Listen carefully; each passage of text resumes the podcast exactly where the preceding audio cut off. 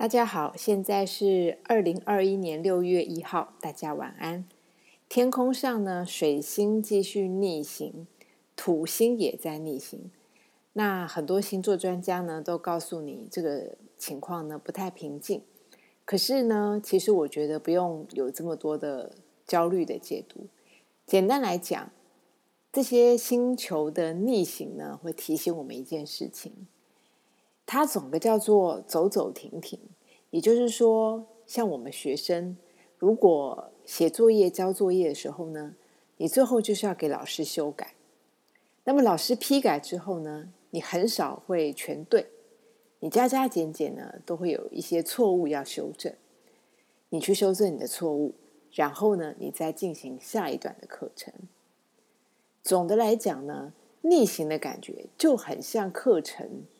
回来修正错误的考卷，或者是你空白的考卷。你修正考卷的时候会发生什么事？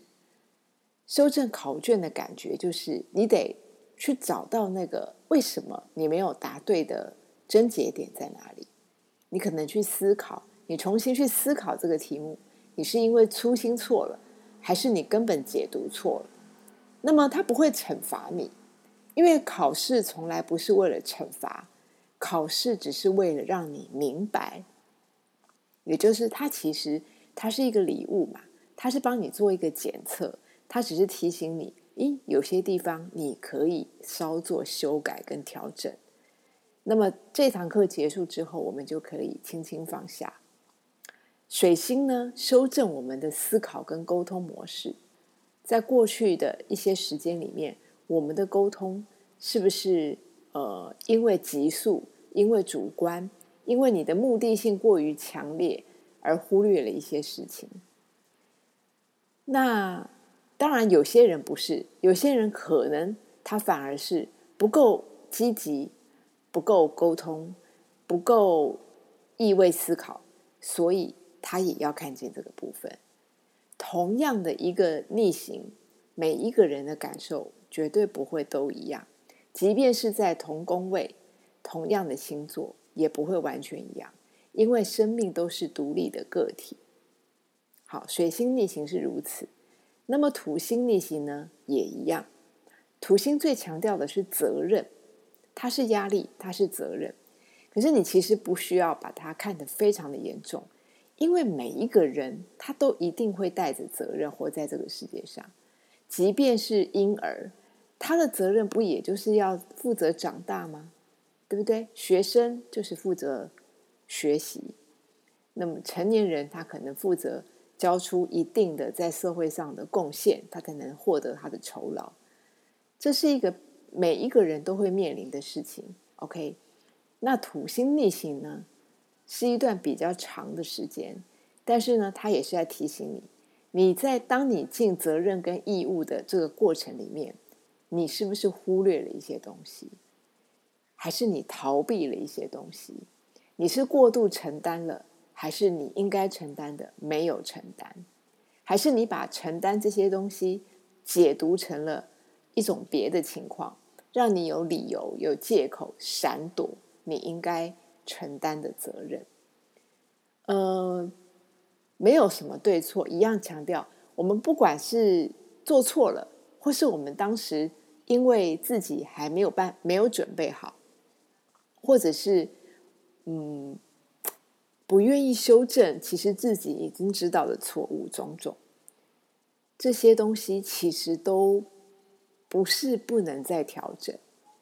我觉得这个世界是是温暖的，也就是它透过一些行星提醒你，在某一些时刻，你必须要做一点调整。好，就像是你一直买东西，一直买东西，一直买东西，买了放在家里面堆放了以后，你会发现，其实有些东西你不需要让它再占空间，或是有些东西你就知道你买了不是那么的实用，你并不需要买这么多，你下次就会调整。逆行的情况很很多是这种概念，它没有那么恐怖，它是一个修正。那每个人听到修正，好像觉得，哎，我要被检讨了吗？呃，是不是有人要来责备我？我觉得太严肃了。也就是华人世界里面，基本上有时候很怕被指责，这个可能是一个文化累积的习惯。其实错误或缺失被点出来，它有时候呢，恰恰好是更大的帮助，因为被你忽略的那个点，往往是制胜的关键。也就是，如果你今天要成就一件事情，你还没有成功，或是你想要的圆满还没有圆满，不管那个是什么，是人际也好，是工作也好，是一段关系也好，是一个生命的价值感也好，是任何的东西，有时候差的那个临门一脚，会在逆行的时候被发现。你会发现宝藏藏在逆行里。好，我今天为什么要讲这件事？是因为呃，我觉得这个世界充满了恐慌，很多人很害怕，觉得为什么坏事还要再加上坏事，呃，不顺还要再加上不顺，一一直堆叠，一直堆叠，让大家非常的焦虑跟不安，觉得我是不是明天就要饿死了？我是不是后天就要遭遇生命的威胁？仿佛那个所有的急迫感都同时涌入。可是你要知道一件事情，嗯，并没有这样子。其实谋杀你自己的就是你自己的焦虑，只有焦虑会杀人，而且焦虑会心以焦虑。嗯，如果有经验的人，你就会发现，有时候我们一早起来，并不如我们想象那么顺畅，觉得哎，今天怎么怪怪的，事事不顺心，冲个咖啡不顺手，那可能。呃，起床的过程也不开心，一早就接到不好的消息。很多人一开始呢，一个早上没有愉快的感觉，结果他出门变得来不及。那他没有准备好，没有穿到他合意的衣服跟准备，然后路途中没有搭到顺利的交通工具，所以到了职场上就气急败坏的开始。那么，所以他的气急败坏呢，变成后面一连串都不顺利。因为他没有耐心再把身边所有发生的事情呢重新解读，或者是冷静的听完，他没有那个思考力或是一颗平静的心。那为什么会不好的运气再加上不好的运气？往往就是因为你的心处在毛躁的状态，因为你预期每一天都应该要顺遂，那么一点不顺遂。你就会觉得毛躁了，那么你的毛躁呢，浮动呢，就变成你后面的状况很难掌握。有些事情其实它不是大事，但是因为你毛躁，所以它呢就变成了小小的呃不顺，变成中等的一个失误。那么如果再加上态度上面的的过的这个意外的话，很可能会酿成更大的错误。所以那个失误、错误跟意外就会堆叠，啊，那如果要怎么办？如果发生这样的事情的时候，其实没有什么呀，其实只能做一件事情：当你发现那个不顺开始的时候，不管是一天中的哪一个时间点，或者是你在执行任何事情的时的任何时刻，你发现不太顺的时候，你要有有有觉知，提醒自己：哎。我感觉不顺。当你在愤怒或是在沮丧的那个瞬间，你有另外一个自己要去感觉这件事情，提醒你自己，你现在正在毛躁当中。这样的毛躁的提醒呢，其实它就像一个呃一个保护一个保护一样，它会让你的情绪呢渐渐的被自己看见，然后稍微的沉静下来。呃，没有人，没有人要求我们的情绪一定要是安静的，没有人要求我们每一次事情都要做到无过失。其实从来没有，我们我们用不着哈，呃，自己做事情有一个自己，然后呢，我们又在自己的后面呢放一个隐藏的纠察队，在我们自己的身后。不断的责备跟督促，其实我们会有这个习惯，尤其是责任心越重的人，生活越有规律跟规范的人，他其实他的背后灵就像是一个纠察队一样，他时时提醒自己不能犯错，要做一个对的人。通常这样的人都是杰出的人，也就是说，社会上呢，呃，很肯定的这种个性。问题是他的心理压力就会很大。那么有时候你就会看见一个样样对的人，他终极却是非常的不快乐。样样对的东西越多，他怎么觉得他不快乐的地方就越多？他好像嗯，只能做对，没有做错的权利。因为做错了，他的形象会毁于一旦，他的成功会毁于一旦，他所有的过去的努力似乎都因为他的这次的放弃或者是粗心就要毁于一旦。他把呃所有的这个过错都会看得很严重。这样子呢，其实就是一个呃给自己压力堆叠，在压力堆叠，在压力堆叠里面最恐怖的事情。因为，嗯，我们没有，我们其实没有能力完全知道我们到底有多少的压力围绕在自己身上。我们的觉知力可能没有到这么完整、这么敏锐、这么能够觉察跟洞悉自己所有的状况。所以，我们隐性的压力已经压在我们身上。那没有办法，你们不见得都能察觉到的东西，你可能只能放着。那么，所以如果我们还能够知道有些东西是后来加进来的、突然而来的压力，你就必须要有醒觉的能力，去去控，稍微让自己放松，去看见这个焦虑点，然后跟自己说：“你焦虑了，你先不要这么焦虑。”这个对话是自己对自己说的，因为只有我们自己才是自己最好的朋友。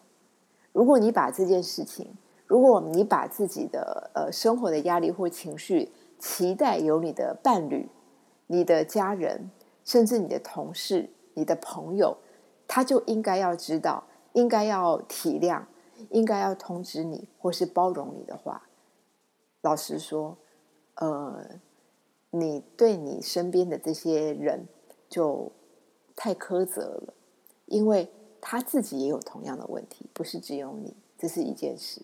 第二件事情是，其实，嗯，你自己的状况只有自己最清楚，所以可以自己去调节。就像你呼吸是你的事情，只有你能决定这一口气我要深呼吸还是浅呼吸。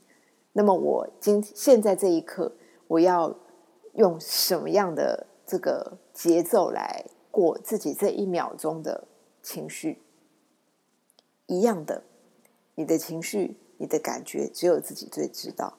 如果你一旦将这个期待投射到他人身上，或者认为别人应该在你沮丧的时候就给你力量，你觉得家人就是应该互相支持，你觉得朋友就是应该互相体谅，你觉得同事就是应该互相帮忙，那么很抱歉，你的应该太多了。那么你的应该也造成了你新的压力，而且你身边的人际关系也会跟着紧张。所以如果可以的话，我们把所有的应该都放下。第一件事情，放松的第一件事情，就是把所有的应该都放下，你就放下来，你就是存在着，让这些应该或不应该，或者是做对了、做错的每一件事情。就像是你从洗这个晒衣架上面收下来的衣服一样，你就放在那里，你就先放着。也许它还不够整齐，但是真的放一下，不会因此就坏掉，也不会怎么样。等你准备好了，OK，你可以去把衣服折起来，放回该放的位置。嗯，今天这一集本来是要跟大家聊聊呃一些有有趣的历史的。病毒的故事，那不知不觉的就聊到了这个星象带给我们的的一些启示。那既然是这样，那就当做是一个美丽的意外。OK，晚安。可能会有一些呃，他自己都没有看过的一些心理不舒服的症状出现。这些症状可能以前不会发生，但现在会发生，因为他完全被隔离了，他不是一个呃正常的情况。也就是说，他这个人，这一个我们说生命体，他原本所有的交际，所有跟同样的人的互动都被取消的时候，那他会是一个孤单的世界。也就是说，对他而言，其实地球上只剩他自己，就是这种感觉。哦，即便是呃，他是安全的，但是心理上会承受着很多的孤单跟压力。那压力是什么？压力当然有啊！你现在如果停工，不能保证你未来一定有工作。那么现在更不要讲说，现在可能已经呃没有收入。也就是说，他可能如果被放无薪假，或者是说这个根本就不是无薪假，他就是告诉你谢谢再联络了。那么这个压力就是活一天呢就多一天，因为你只要是醒着，你就会花钱。你会用水、用电、用瓦斯，你的房租也要钱，你还要吃东西，可是你没有收入，这个让人非常的感到压力。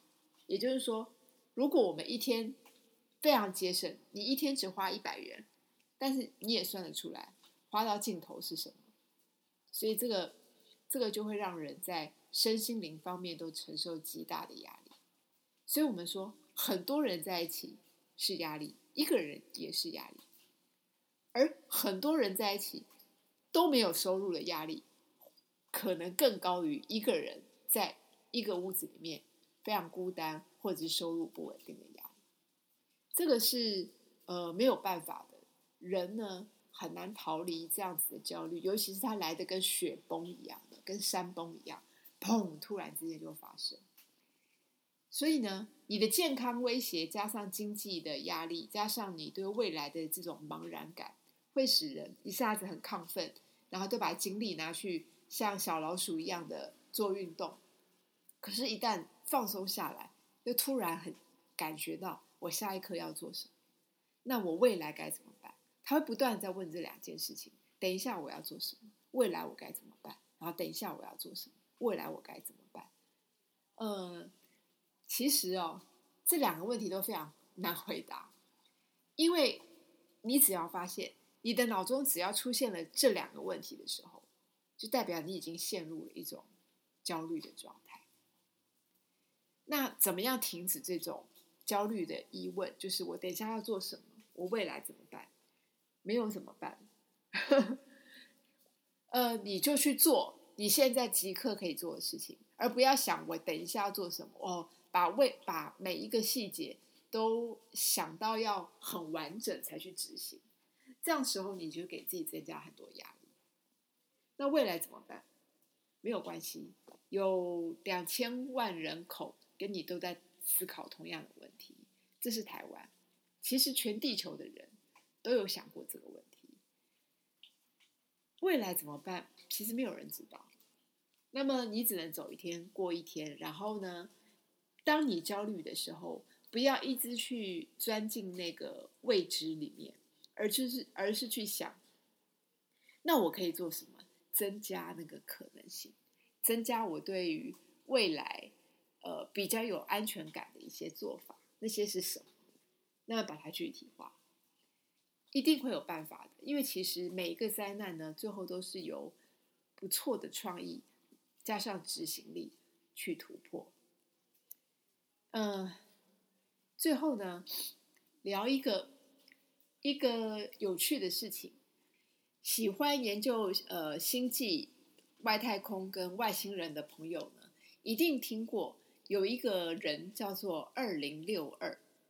这个人是在网络上出现的一个朋友，他号称自己呢是来自于二零六二年的未来人，也就是说，透过时空旅行来到了现代，跟我们讲一些未来的事情。他为什么要这样做呢？他其实要告诉人类，呃，我们呢就是死爱钱啊，全地球的人都死爱钱，但是这个方向可能错了，因为钱呢是拿来交易的。呃，人活着其实非常简单的，只要呢阳光、空气、水，是吧？阳光、空气、水跟真正的食物，你就能够活得很好。那么你多余的东西呢，其实是多余的欲望。这个是呃，对于人类的进化来讲是背道而驰的。另外呢，他讲了一个很重要的事情，就是哪三个行业呢是未来最重要的行业呢？因为我们现在都知道，眼看着很多行业它即将就要消失了。究竟是哪三个行业值得你未来花更多的心力去思考？第一个，可能大家很容易想到，就是 virtual game 这种虚拟实境的呃游戏，它在未来依旧相当的夯。也就是像这种四 D、五 D，然后虚拟实境，整个人是进入到一个呃立体空间里面的游戏。在未来仍然是非常受欢迎。那第二个是什么？第二个他提到呢，在未来啊，房子呢会变得相当的便宜。什么意思啊？因为未来的房子呢都是三 D 列印这种技术制造的房子，类似三三 D 列印然后所制造出来的房子。那么呢，它的这个建造的过程呢，就完全颠覆了我们现在的建筑概念。所以以后的房子非常的便宜，而而这个使用这个技术的人呢，就会变成是未来一个比较呃流行的行业。那第三项是什么呢？第三项就是 AI 人工智慧。那么未来机器人的确会取代很多的人类。那这个过程有趣的是说，那你你现在你如果在这今天之前，你说。如果是 AI 取代了人类，那这些很多人即将要失业，这些人怎么办？那有没有发现一件事情？就是即便现在 AI 还没有大量的产出，那么很多人已经失业了，或是世界上已经少了很多人。所以，呃，总之，我我不好意思是说，呃，地球呢，它用它的智慧决定了我们的一些未来，但是当 AI 取代人类这件事情呢，它就会变成毫不费力且是社会所需要的状态。那据二零六二的说法，这样子的 AI 人 AI 人工智慧的机器人呢，它分两种，有一种就是我们说普及的，也就是它的功能可能就是帮你打扫啊，帮你做一些呃家务或者一些日常生活，包括开车之类的。那比较高阶的 AI 呢，它就可以量身定做。那这个道理呢，就跟我们说的限量极品限量的东西，呃，量身打造，都只要是量身打造这个四个字出来，就是贵嘛。所以那样子的 AI 的机器人也会相对的比较贵。好，这就是未来可能不会消失，而且越来越发展的三种行业。是不是跟你我好像都没有什么直接的关系呢？嗯，没有关系。我们有大量的空闲的时间可以思考，我们将来如何跟这三样事情扯上边。如果你相信二零六二说的话的话，OK，就这样吧。晚安，拜拜。